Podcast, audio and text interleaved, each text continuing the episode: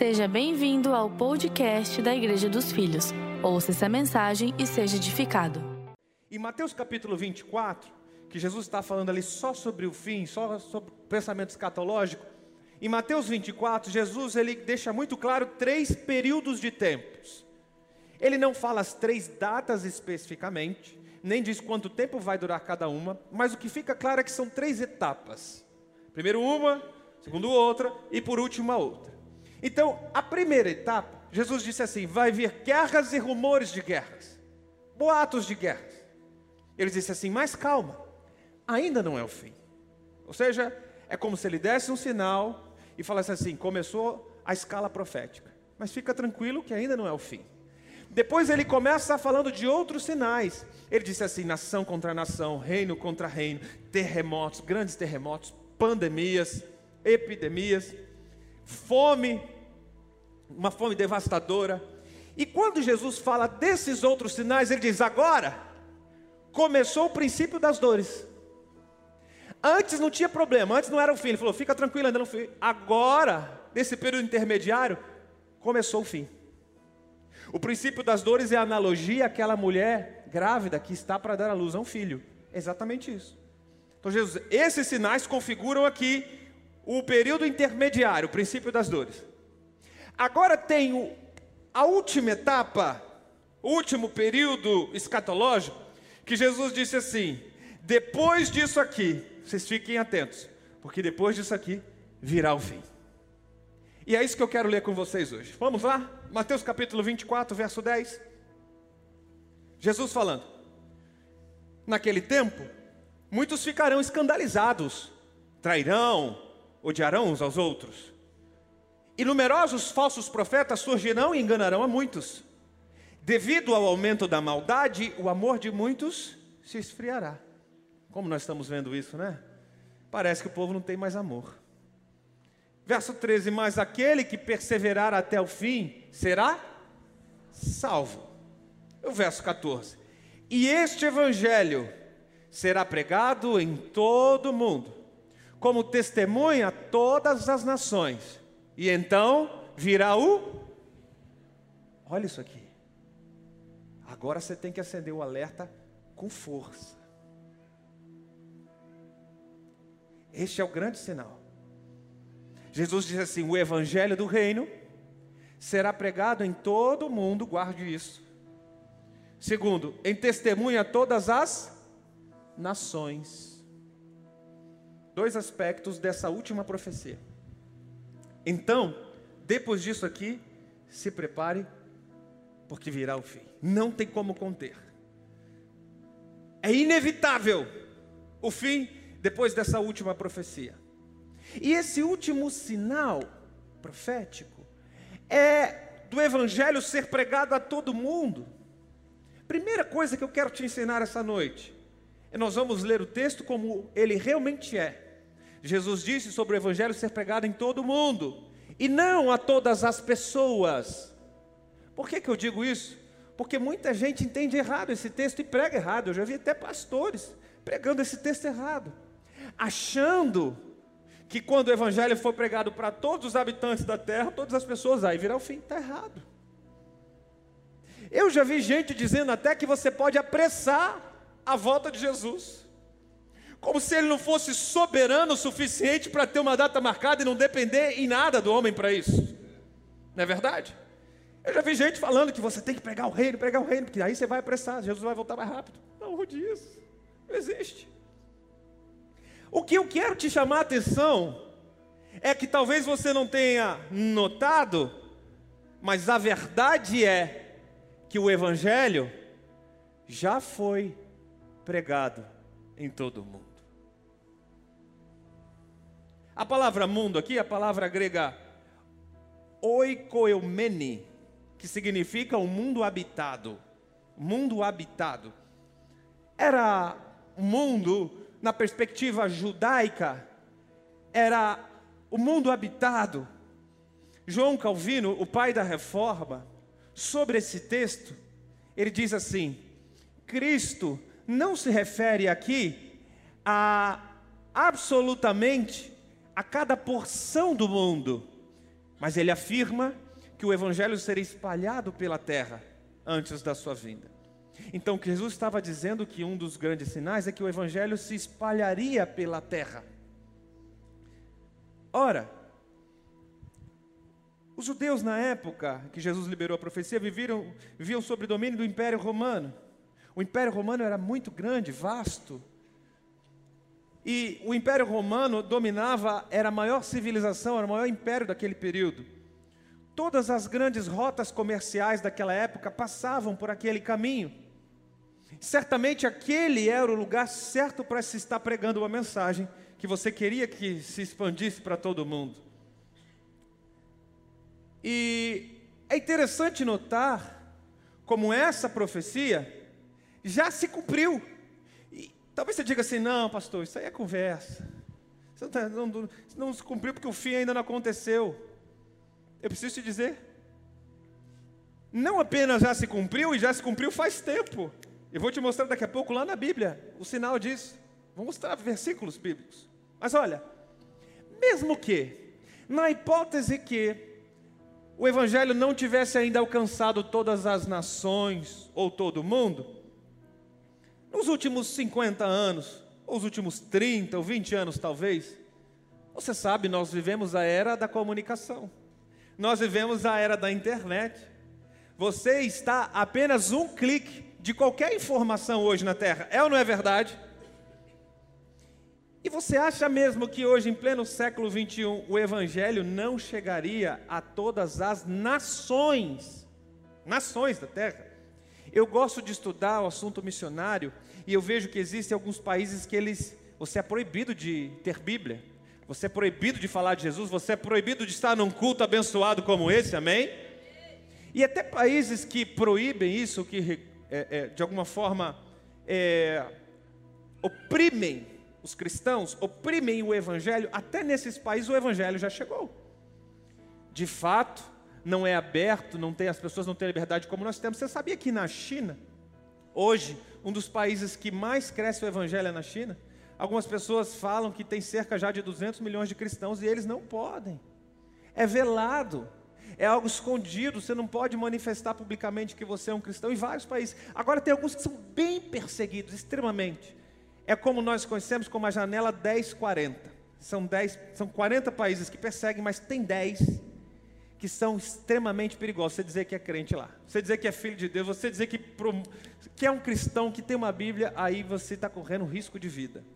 E você sabe que até nesses países, graças a Deus por isso, nós temos relatos de igrejas nos lares de igrejas nas cavernas, de missionários que doaram a sua vida para evangelizar esses lugares, amém? Eu preciso te dar essa informação. O Evangelho já chegou em todo o mundo, em testemunho de todas as nações. Essa profecia já se cumpriu. Quer ver isso na Bíblia? Vamos lá. Romanos 10, 17 diz assim: De sorte que a fé vem pelo ouvir e o ouvir pela palavra de Deus, ou pela palavra de Cristo, em algumas versões. Verso 18 diz assim: Mas eu pergunto, eles não ouviram? É claro que sim. A sua voz ressoou por toda a terra, e as suas palavras até os confins do até os confins do mundo. Apóstolo Paulo, alguns anos depois da subida de Cristo, já estava afirmando que o evangelho tinha chegado a todo mundo, por intermédio da pregação dele, por intermédio da pregação dos outros apóstolos. Os confins do mundo é uma expressão de linguagem. O propósito da profecia não é que o evangelho chegue a cada indivíduo. Não é a cada indivíduo. Eu poderia te mostrar mais três, quatro versículos que provam que o Evangelho já chegou. Inclusive em Atos dos Apóstolos, eles estavam reunidos, lá no capítulo 2 de Atos, no dia de Pentecostes. Está escrito lá que havia representantes de todas as nações do mundo. Não, não, não necessariamente nós poderíamos contabilizar, mas era uma expressão de linguagem, havia gente de toda a terra e eles ouviram a mensagem do reino naquele lugar. Amém? Pastor, entendi. Você está propondo aqui que a profecia já se cumpriu. Ok. Mas o fim ainda não chegou. O fim ainda não chegou. Já está escrito lá: o evangelho foi pregado, então virá o fim.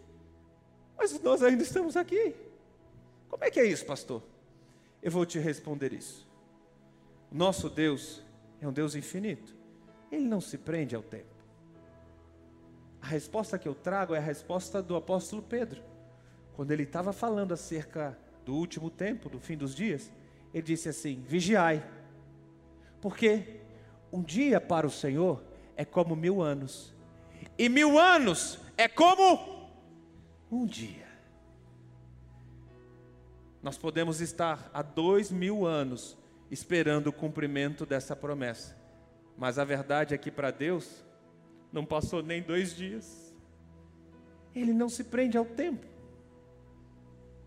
Ele não se prende ao tempo. Ele é infinito em seu poder. E o que a profecia quer nos revelar é que não existe mais nada para acontecer a não ser a vontade, a data expressa de Deus, o plano de Deus ser cumprido. É isso que a profecia quer dizer. Não tem nenhum outro sinal, filho de Deus, para acontecer, senão estes que já aconteceram. Isso não te traz temor? Porque nós olhamos as profecias, tem muita gente que fala umas bobagens na internet, sabe? Final da besta, umas coisas né, meio bestas, umas coisas meio bestas. Mas escute, eu não estou querendo trazer aqui ilusões, interpretações, fantasias, teorias. Nós estamos lendo textos bíblicos. E eu vou trazer alguns fatos daqui, daqui a pouco históricos.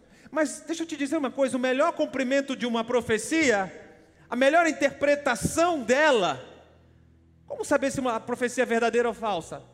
A melhor forma de interpretar é o cumprimento da profecia. Se cumpriu?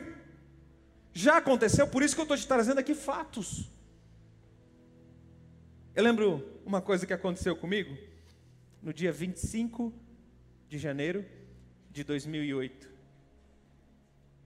Eu estava recém-chegado a Joinville, estava procurando uma igreja. E eu tinha visitado várias igrejas, não me encontrava, não me achava, não tinha aquela comunhão. Aí de repente aquele dia eu fui procurar no Google uma igreja aqui em Joinville para ir, Pipo. Aí eu caçando, procurando, aí entrei num site na época o, site era Templo Deus Provedor, já ouviu falar desse nome? Hein? Aí eu entrei, aí vi lá o grupo de jovens, falei, olha, esse pessoal é legal. Eu vou lá, era um sábado. E eu fui no culto de jovens, que tradicionalmente é sábado, 20 horas. Eu fui. Quando eu vou para aquele culto de jovens, lá na Marquês de Olinda, na rua Evaristo da Veiga 215, eu piso lá, não estava tendo um culto de jovens. Aquela era uma noite de águas vivas, igreja. Era a primeira noite dessa igreja de águas vivas. Estava sendo inaugurado um trabalho que Deus colocou no coração do nosso bispo, pastor Eloy. E aí eu entro naquele auditório, falei, esse jovem está cheio do poder de Deus aqui. Aí o irmãozinho falou na porta, não, hoje não vai ter jovens, é um negócio aqui que a gente está fazendo, é um evento. Pode entrar, fica à vontade. Eu entrei. Fiquei encostado lá no fundão, na parede, né? Geralmente a gente está conhecendo lugar, você fica mais escondidinho, tal. Aí algumas pessoas vieram cumprimentar e o louvor já tinha começado, o culto já tinha começado. Eu comecei a sentir presença de Deus ali, naquele ambiente. E aí eu comecei a adorar. Quando eu baixei a cabeça assim, o Espírito Santo falou comigo: Você não precisa mais procurar outra igreja, porque é esse lugar que eu preparei para você. Glória a Deus. Aí eu chorei, eu chorei, eu comecei a ajoelhar, obrigado, Jesus, obrigado. Aí alguém veio batendo na minha, nas minhas costas, assim, no meu ombro, e disse assim: Esse é o lugar que Deus preparou para você, você não precisa mais procurar. Falei, opa! Profecia confirmada, vai aquele carimbo. Profecia confirmada. Aí eu voltei, levantei, comecei a adorar, e o Espírito Santo agindo. Eu falei, glória a Deus, que maravilha. Daqui a pouco, irmão, sobe uma baixinha no altar. Eu estou falando isso porque ela não está aqui, tá? Ela sobe assim no altar e eu lá no fundão. E na época ali era, a gente não tinha essas luzes, muita iluminação, estava tudo bem escuro. Ela começa a cantar e solta aquela trombeta daquela voz. Ah, o Espírito Santo fala assim no meu ouvido: Aquela ali que está cantando é a tua esposa. falei assim, não pode. Aí vou, vou voltar a adorar, vou voltar a adorar. Jesus é bom. Eu cantarei a bondade de Deus. Aí ah, eu dou aquela olhadinha assim para cima.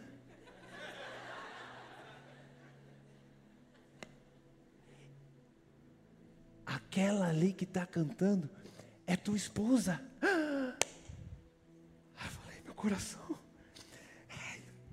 Ah, baixei a cabeça. Falei, Deus, por favor me perdoa, eu não presto, eu estou aqui na igreja, eu estou pensando em mulher, mas me, me perdoa, Jesus, por favor, me perdoa. Eu acolhi comecei a pedir perdão para Deus, eu achei que aquilo era coisa da minha cabeça. Eu fiquei agoniado, eu falei, mas como é que pode? Deus está tão gostoso aqui, tua presença. Ah, o Espírito Santo falou assim comigo a terceira vez. Esse aqui é o lugar que eu te trouxe, a obra que eu tenho vai começar aqui, e aquela ali que está cantando, aquela você pode olhar, porque aquela é a tua esposa. Aleluia! Você pode celebrar Jesus por isso?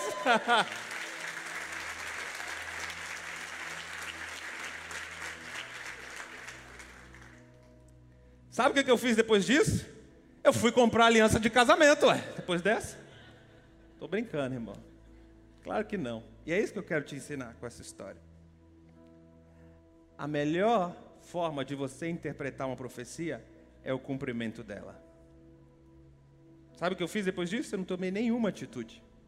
Eu guardei para mim aquelas palavras. Pensei no meu coração: se for de Deus, vai se cumprir. Entendeu o que eu quero te ensinar? Se foi Deus, vai acontecer, ninguém vai impedir. E eu não fazia ideia se aquela moça estava muito longe, se a moça era bonita, se a moça era solteira, se já era casada, se era legal, se era assim. Não fazia ideia de quem era. Mas eu guardei aquela palavra no meu coração. Depois, irmão, o resto é história. O resto é história. Amém? Você tem vontade? A gente está louco para gravar um vídeo desse contando a história inteira, porque dá um filme, né? Se for contar, tem todo lado dela. Mas o que eu quero ensinar para você é de verdade. Não se empolgue, não tome um passo por profecias ou por profetadas. Ninguém falou para mim. Foi eu e o Espírito Santo. Ainda assim, eu guardei no meu coração e disse assim: se for de Deus, vai se cumprir. É imaturidade? é infantilidade. Alguém que recebe uma profecia, uma experiência, ou sai de um momento, e ela quer mudar toda atitude ou rotina, ou ela quer tomar uma grande decisão, a partir de uma coisa que pode não acontecer. Percebe que é tolice? E eu vou te dizer uma coisa: qualquer palavra profética que Deus possa dar ao seu coração, com toda certeza, primeiro ele já liberou essa palavra nas sagradas escrituras. Então não tem nada novo que você vai ouvir de Deus que ele já não tenha dito na Bíblia. Essa aqui é forte. Eu podia ouvir bem alto um fala Deus agora, né?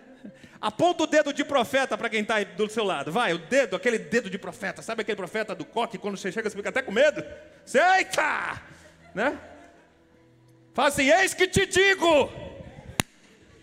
Manifesta. Ah, eu sei que você está escondido, pentecostal, escondido, embustido. Ah, você está louco para chegar esse tempo, né? Eis que te digo. Deus já falou. É só você ler a Bíblia. Aleluia! Glória a Deus. Glória a Deus.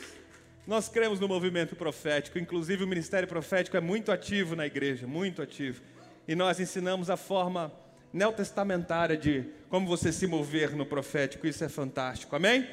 Primeiro grande sinal, o reino, o evangelho que já foi pregado. Eu vou dar um bônus, um plus para você. O segundo grande sinal é a nação de Israel.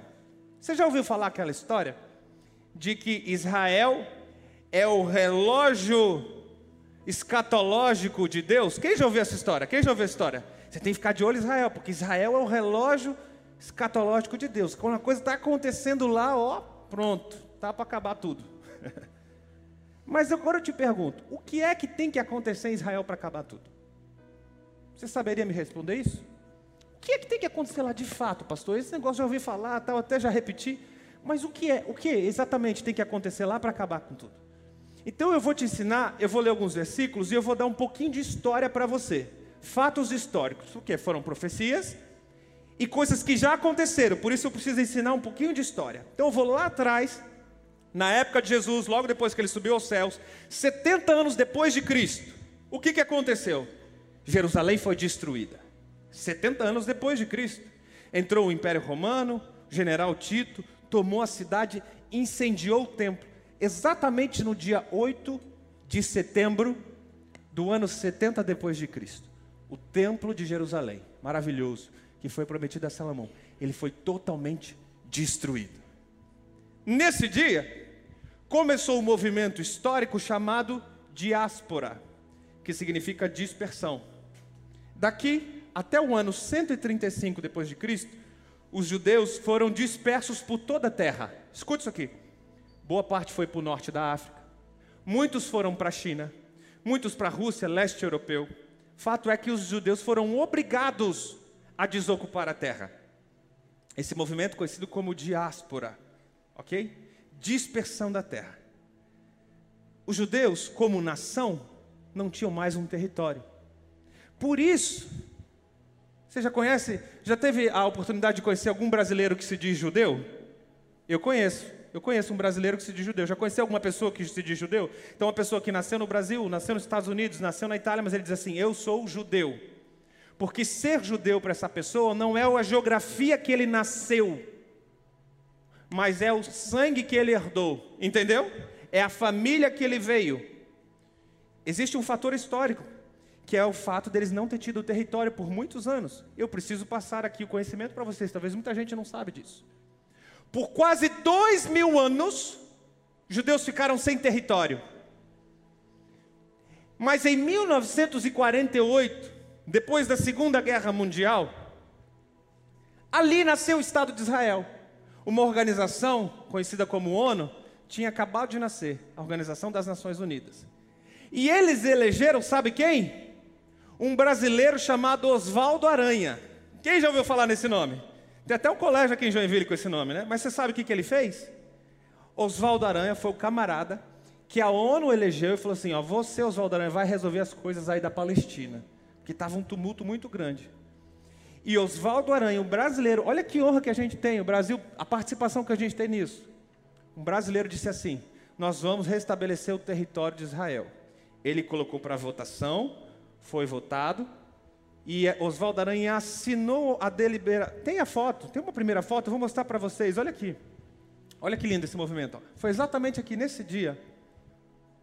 Deixa eu ver o dia certinho aqui, ó no dia 14 de maio de 1948. Esse dia, eles estavam assinando, o território de Israel estava voltando para a mão dos judeus. Quase dois mil anos depois da destruição. Guarda isso aqui, guarda isso aqui. Depois desse dia começou o movimento inverso. Se antes os judeus foram dispersos do mundo, agora começa o movimento contrário. Judeus de todo o mundo voltam para o território de Israel. Então, famílias inteiras saindo de vários países, migrando de novo para aquela região da Palestina. Nesse dia, estava se cumprindo uma profecia. Eu vou te mostrar a profecia de Ezequiel. No capítulo 34, Ezequiel diz assim, no verso 12: Assim como o pastor busca as ovelhas dispersas, quando está cuidando do rebanho, também Tomarei conta de minhas ovelhas e eu as resgatarei de todos os lugares para onde foram dispersas, num só dia de nuvens e de trevas. Verso 13: E eu as farei sair de outras nações e as reunirei, trazendo-as dos outros povos para a sua própria terra, e as apacentarei nos montes de Israel, nos vales, em todo o povoado do país. Glória a Deus por isso. Você acabou de ver, mostrei a foto cumprimento da profecia. Isaías também profetizou. Olha isso aqui. Isaías 66, ele fala assim: Quem já ouviu uma coisa dessas? Quem já viu tais coisas? Pode uma nação nascer num dia só? Ou pode dar a luz a um povo num só instante? Pois Sião estava em trabalho de. Olha isso aqui, gente. Estava em trabalho de partos, mas deu a luz a seus filhos. A profecia foi selada. A profecia se cumpriu em 1948. E não fazem nem 100 anos que ela se cumpriu. Depois, em 1967, aconteceu a chamada Guerra dos Seis Dias. Você já ouviu isso aqui lá no colegial, né? Segura a aula de história aqui agora, o professor Tiago vai te ensinar um pouquinho.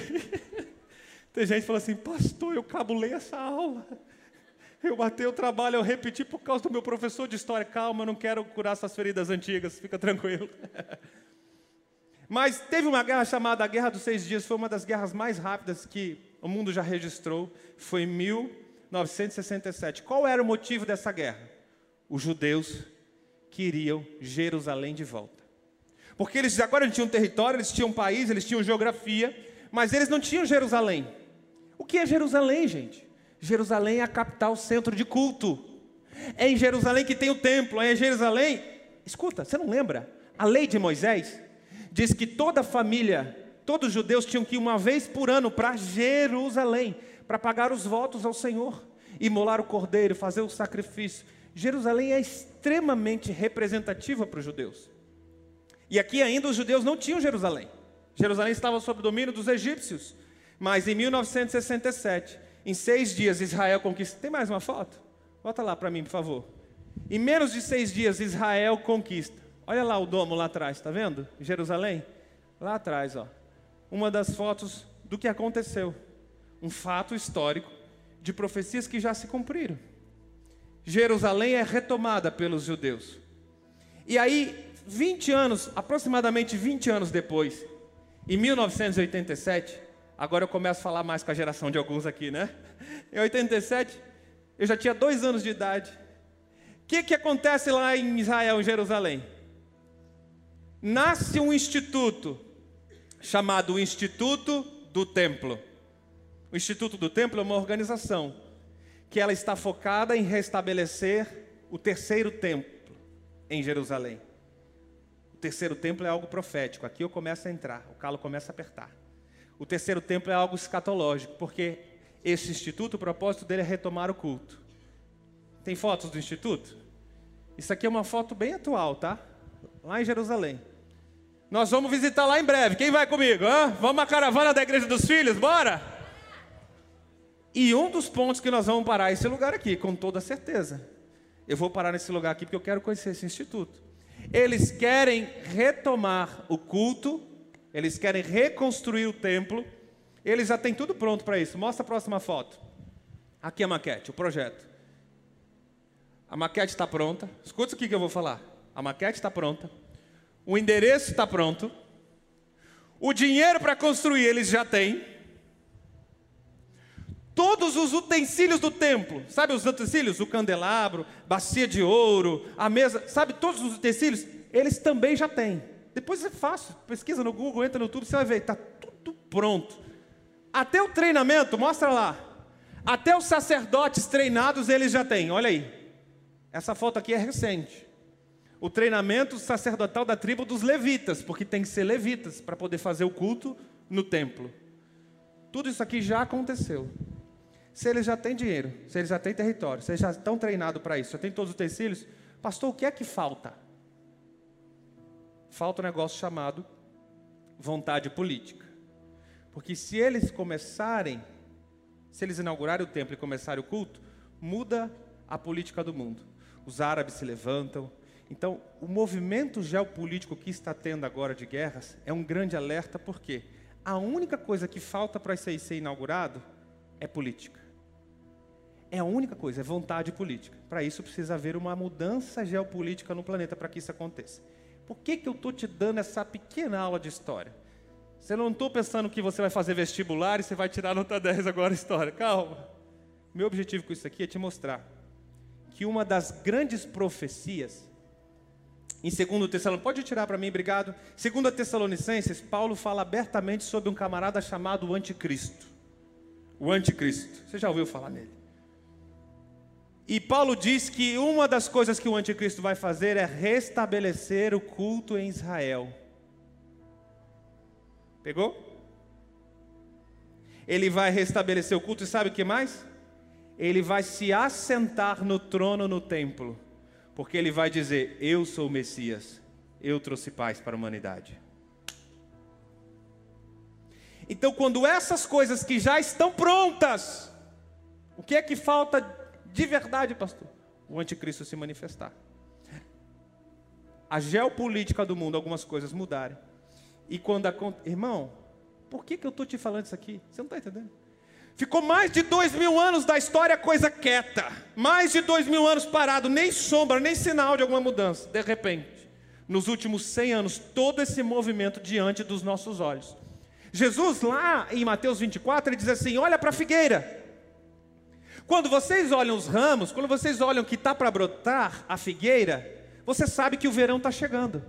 Da mesma forma, quando essas coisas acontecerem, saiba que o fim está às portas. E muitos teólogos associam que essa parábola de Jesus ele está falando com Israel. Muitas pessoas acreditam que a figueira aqui é uma retratação de Israel. Então, o que, que, que eu preciso fazer? Olhar com atenção para Israel e saber que tudo para o terceiro tempo está pronto.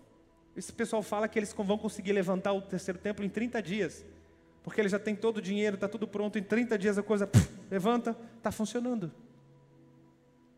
Então a coisa está acontecendo diante dos nossos olhos. Eu não vim aqui trazer teorias, eu não vim trazer especulações. Eu abri alguns textos da Bíblia e te mostrei alguns fatos. Agora a conclusão, você que toma. Você, sua família, e a dica que eu te dou é vigie, porque os sinais já aconteceram está às portas. É você e o Espírito Santo agora. E eu te trouxe aqui, eu quero encerrar essa série, não dando uma aula, porque eu, eu dei uma aula aqui, eu ensinei muita gente. Mas o meu objetivo aqui não é esse. Meu objetivo é que você saia daqui com algo prático. Tá bom, pastor, o que é que isso vai mudar na minha vida a partir de segunda-feira? Agora eu entro na minha mensagem, na minha pregação. A sua pergunta correta deveria ser: Pastor, diante de todos esses fatos bíblicos, qual deve ser o meu comportamento a partir de hoje? É ou não é? Essa é a pergunta mais inteligente a se fazer. Com relação a todos os sinais, senhor mostrou história, o senhor leu Bíblia, está tudo. Entendi. E agora para mim, o que, que isso vai mudar? O que, que eu tenho que melhorar, alterar, corrigir, me posicionar? Como é que. O, o que, que eu devo fazer, pastor? Tem alguém que diz assim, pastor, eu segurei meu casamento na pandemia, mas agora eu marquei data. Pastor, faz comigo não. Eu já paguei o salão, já paguei o buffet. Pastor, agora está falando que está tudo acabando. Calma. Calma. Tem gente falando assim. E agora, pastor, eu ia abrir uma empresa, eu ia abrir um negócio, estava com plano, mas diante disso aí, o que, que eu faço? Eu ia ter filhos, eu estou fazendo um projeto para ter filhos, mas diante disso aí, o que, que eu faço? Não está escrito lá, pastor, ai das grávidas nesse tempo. Fica tranquilo que aquele texto não tem nada a ver com isso.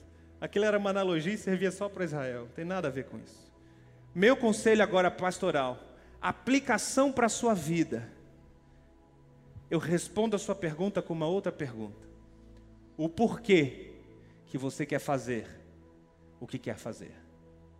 Qual é a sua motivação? Qual é o seu interesse? Por que você quer casar? Para manifestar a glória de Deus no seu casamento? Para ter uma família que reflete graça e os atributos cristãos? Ou você quer casar apenas para alimentar os seus desejos sexuais? Ou você quer casar apenas para satisfazer a vontade da família? Para que, que você quer abrir essa empresa? Para ganhar dinheiro, para se tornar mais rico? Você está abrindo por inveja? Porque viu teu irmão abrindo e sendo bem sucedido? Por que, que você quer abrir? Qual é a sua motivação em abrir? Por que, que você quer ter filhos? Você quer ter filhos para formar mais um filho de Deus que vai reproduzir o Evangelho em toda a terra e manifestar a glória de Deus nele? Ou você quer ter filhos para se autossatisfazer, para criar um ídolozinho em casa? Então eu te respondo a essa pergunta lhe trazendo outra pergunta: por quê? Qual é a essência, qual é a motivação do seu plano, o que está por detrás? E eu quero finalizar o meu conselho para você com as palavras de Jesus. Jesus disse no clássico Sermão do Monte, em Mateus capítulo 6, ele chama os discípulos, ele ajunta o pessoal e ele fala assim no versículo 19: Não ajunteis tesouros na terra, onde a traça e a ferrugem consomem, onde os ladrões minam e roubam, mas ajuntai tesouros no céu, onde nem a traça, nem a ferrugem consome, e onde os ladrões não minam, nem roubam. Por quê? Onde estiver o vosso coração, estará, onde estiver o vosso tesouro, estará também o vosso coração. Onde está o seu tesouro? Qual o seu interesse real e verdadeiro? O seu tesouro está nas coisas passageiras da terra? Aliás, qual é o seu tesouro? Tesouro. Qual é o seu tesouro? São riquezas passageiras, fama, status. Você quer ser um influencer? Qual, é o teu tesouro? Eu lembro da dona Florinda idolatrando o tesouro dela, lembra? Ah, você assistia também, né? Aquele era o tesouro dela. E ela enchia a boca para falar. Não mexe no meu tesouro. Né, Kikinho? Qual é o seu tesouro? Não ajunteis tesouros na terra os nossos filhos são presentes de Deus e a Bíblia os chama de herança do Senhor. Quando você entender que aquilo que for produzido em você é uma herança do Senhor, seu filho vai vir na data certa. Porque o propósito de Deus não atrasa nem se adianta, vem na hora certa. E eu quero liberar, eu sei que tem muitas pessoas aqui nessa comunidade de fé que têm recebido palavras, palavras proféticas acerca de engravidar, acerca de ter filho. Tem muitas pessoas manifestando essa vontade. E eu vou liberar uma palavra para você. A vontade de Deus vai se cumprir. Esse filho vai nascer e ele vai refletir a glória de Deus na sua casa. Ele vai refletir a glória de Deus na escola, na sua família. Vocês vão ser alvos do favor divino sobre vocês. Isso é viver o plano de Deus. Ei, deixa eu te dizer uma coisa: Deus tem um plano para você. Você acredita nisso? Deus tem um plano para o mundo, Deus tem um plano para a igreja e Deus tem um plano para você. Guarda isso aqui no seu coração, anota isso aqui, isso aqui é forte demais. Como que eu quero encerrar essa série trazendo alerta no seu coração? Se você estiver disposto a viver o plano de Deus, o plano de Deus, Pastor, eu entendi, eu estou no meio do plano de Deus para o mundo. Eu quero estar no plano de Deus para a igreja. Eu estou aqui servindo, eu estou pegando firme, eu estou vigiando como o Senhor falou. E agora eu vou começar a viver o plano de Deus para mim, porque Deus vai mudar a minha história. Deus vai levantar minha empresa, Deus vai levantar meu negócio, Deus vai me levantar no trabalho, Deus vai restaurar minha família, Deus vai mudar meu casamento, Deus vai mudar aquilo que era vergonha, Ele vai transformar, Ele vai restaurar, e lá eu vou brilhar a luz que há em mim. Filhos da luz, filhos da luz, Deus tem um plano para você. O que é que você vai fazer diante de tantas profecias escatológicas? Você acha que nós começamos essa série aqui para você sair daqui com medo? Se enganou demais, porque o medo é o que paralisa. Você veio aqui, você aprendeu, você experimentou da presença do soberano aqui, para agora você ser ativado, porque Deus, o nosso Pai, Ele é Criador. E deixa eu te dar uma boa notícia: Ele colocou o DNA dele em você. Se Ele é Criador, você também foi chamado para criar, para co-criar com Deus, para executar os planos Deus, os planos de Deus aqui na terra. Você é chamado, você é imagem e semelhança dele. Por isso, junte-se ao propósito criativo de Deus. Faça planos, construa, cultive, crie ambientes, sociedades, faça reuniões, projete. Mas o grande conselho que eu te dou, faça isso, tudo isso, para a glória de Deus. Esse é o segredo. Eu precisava pregar três mensagens para chegar até esse lugar e te dar esse recado tudo que te vier à mão para fazer, faça para a glória de Deus. É ter um filho? É casar? É abrir uma empresa? É ser o melhor trabalho? É crescer na empresa? É fazer uma pós-graduação? É estudar uma MBA? É abrir uma sociedade? Faça tudo para a glória de Deus, porque se você fizer, você já tem o sim, o amém de Deus, a mão do Senhor te abençoando e dizendo: vai, filho, faz o que eu te mandei fazer. Eu tenho planos para o mundo, eu tenho planos para a igreja e eu tenho plano para você, e o meu plano para você vai ser cumprido. Por isso que Salomão diz assim, Eclesiastes: tudo quanto te vier a mão para fazer, fácil, conforme as tuas forças, porque na sepultura para onde tu vas. Não há nem obra, nem projeto, nem conhecimento, nem sabedoria alguma. Em outras palavras, sabe o que, que Salomão está nos dizendo? Siga em frente, para cima, toca o barco. Deixa eu te dar uma notícia: com tudo isso aqui, com todo esse conhecimento que nos transforma, eu quero te dizer: você não está autorizado a parar.